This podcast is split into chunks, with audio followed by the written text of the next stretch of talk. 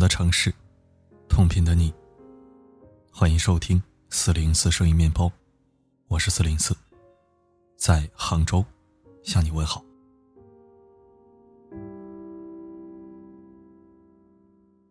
四零四书房国庆活动正在进行中，详情请关注每日二三条推送和四零四的微信朋友圈。我的微信是 willspread 六六六，v o i c e b r e a d，后面三个六。这次活动时间比较长，从九月二十五号一直到十月七号，只要在此期间加入书房，就可以获得超值大礼。同时，对老会员也开通了福利通道，具体详情关注四零四的朋友圈。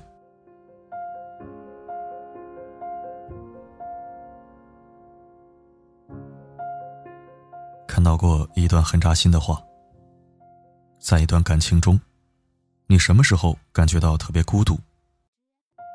回答：大概是被喜欢的人冷落吧。很多人应该都会感同身受。两个人相处，吵架常有，鸡零狗碎也不会少。但最怕的，还是沉默。前几天，郑爽和她的男朋友张恒又上了热搜。在最新一期《女儿的恋爱》中，郑爽、张恒因为工作意见不合而陷入争吵。眼看男朋友脸色不对，郑爽主动示好安慰。但张恒只是说有点累了。坐上车以后，郑爽再次主动牵手，尝试沟通。张恒一直板着脸，不理不睬，甚至看都没有看一眼。最终，郑爽终于忍不住了，捂脸痛哭。屏幕外的郑爽爸爸看到这一幕，气得直摔笔：“我都没让小爽哭过。”在一旁的 Papi 酱评价道。一段感情里最不应该有的，就是冷战。因为这关闭了沟通的渠道，不仅没有解决问题，过后还往往会翻旧账。道理大家都懂，但现实的感情里，冷暴力实在是无处不在。有时候是因为一点小矛盾，有时候仅仅是心情不好，冷暴力就猝不及防的扑面而来。不吵不闹，却也绝不交流，形同陌生人。你想，这也不怪他，可能是我也有错。你想，等他气消了，也许就好了。你也试着主动去示好，甚至认错，但回馈给你的，只有无穷无尽的沉默与冷落。这怎么叫人不失望？这怎么叫人不心寒？再美好的感情，也终将在这样的失望与心寒之中消亡殆尽。法国临床精神学者玛丽·弗朗斯·伊里格扬在《冷暴力》一本书中这样提到：“冷暴力不同于暴力，它是一种精神虐待。”在电影《无问西东》里，变了心的教师许伯常对妻子刘淑芬实行着旷日持久的冷暴力。他坚定的执行四不原则：不同吃，不同喝，不同睡，也不交流。锅碗瓢盆都分得清清楚楚。夫妻俩你过你的，我过我的。刘淑芬实在忍受不了这样的冷漠，于是用更猛烈的方式去反抗。她动辄对丈夫又打又骂。在外人看来，她就是一个蛮不讲理的泼妇。可又有谁知道，他内心到底有多痛苦？就如刘淑芬所说：“外人只看到我打你骂你，可他们没有看到你是怎么打的我。你不是用手打的我，是用你的态度。”直到最后，崩溃的刘淑芬决定跳井自杀。就在刘淑芬跳井自杀的前几分钟，她还和许伯常。在院子里面相遇过，对方已经察觉到他魂不守舍的异样，却也一句话没说，擦肩而过。悲剧就此酿成。这就是冷暴力的可怕之处。它没有刀锋，却能刺穿你心窝；它没有拳脚，却能杀人不见血。一段爱情的死亡，正是从冷暴力开始的。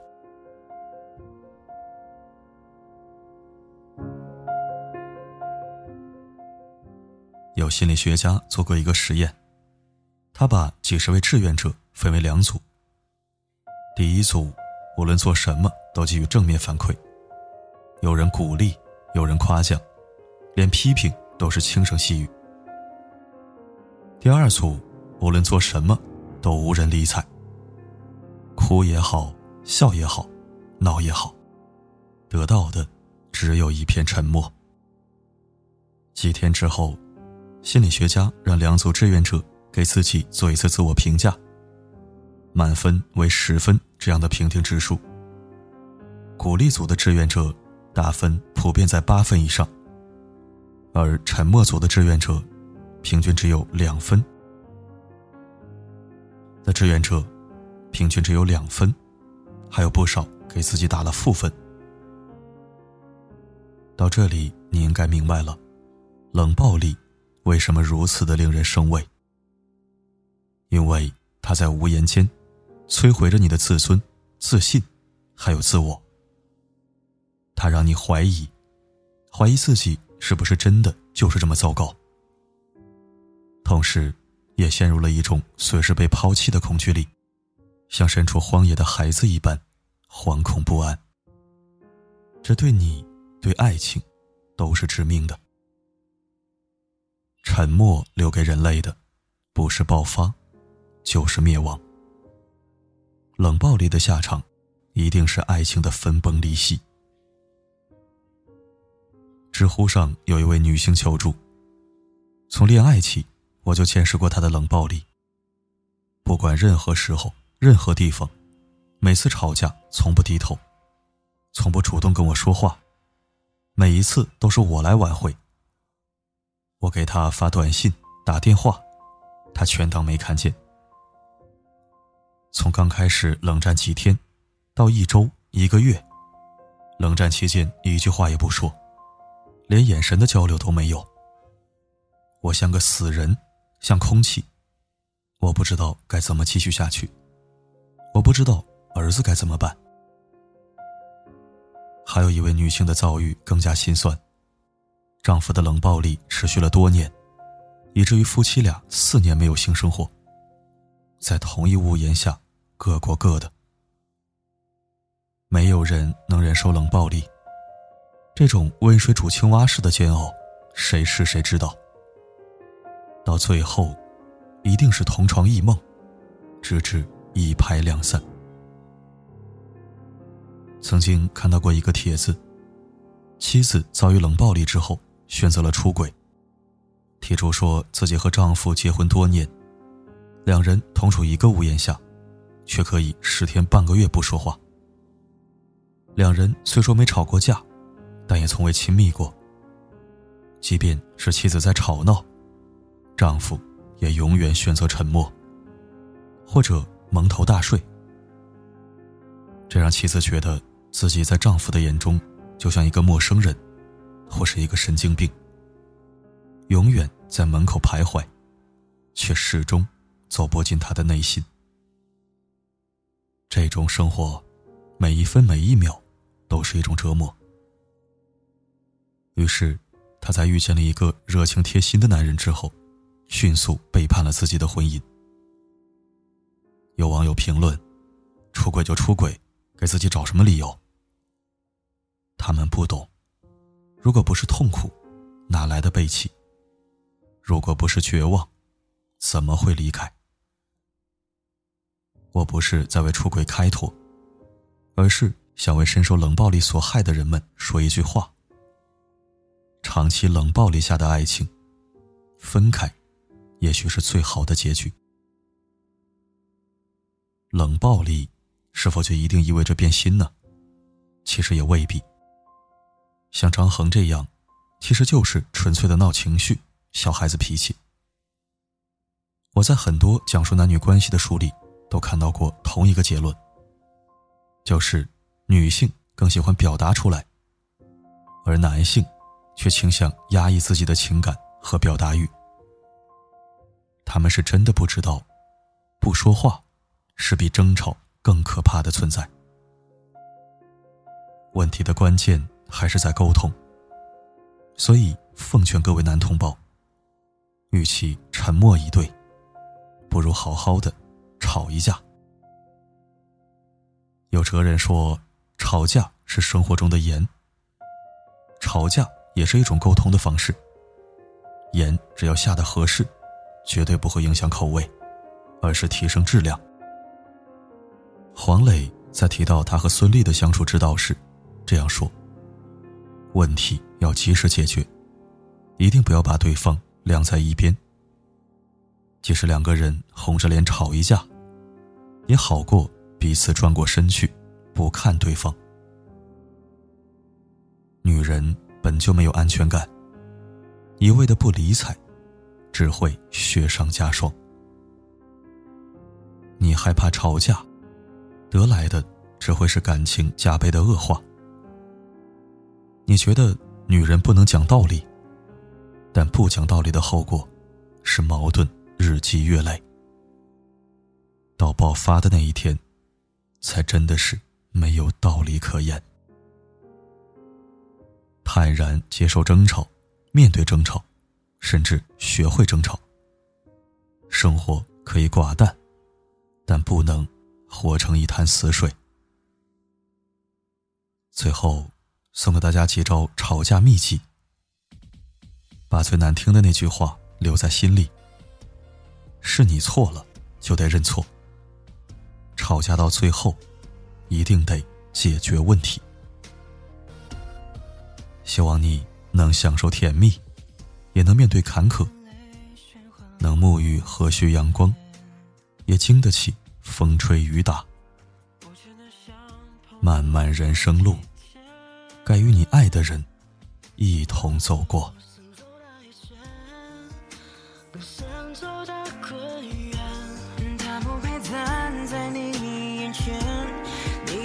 怎能看不见？为什么最迷人的最危险？为什么爱会让人变残缺？为什么那么痛，还敢拿胸口在当？感谢收听。前几天我就分享过一篇关于冷暴力的文章，但说的没有今天全面。有一句话叫“有一种聪明叫做冷处理”。是说，聪明人处理事情的方式，向来是不紧不慢、从容冷静，最终反而能收到一个好的结果。但是冷处理不是冷暴力，尤其是在感情中，玩冷暴力还不如大吵一架。还能不能在一起说清楚，不要吊着人家虐着对方，这样做是十分不厚道的，甚至有点缺德。好了，今天的分享就到这里。我是四零四，不管发生什么，我一直都在。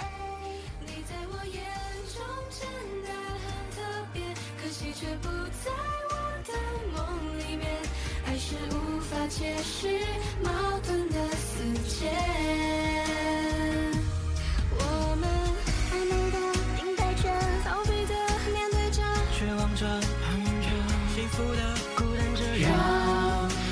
心情翻滚着，继续担心的担心着，追寻的追寻着，做不了抉择。暗恋就好像越背越沉重的歌。什么最迷人的最危险？为什么爱会让人变残缺？为什么那么痛？还敢拿胸口在打锐利伤悲。你在我眼中真的很特别，可惜却不在我的梦里面。爱是无法解释矛盾的死结，是无法解释矛盾的。死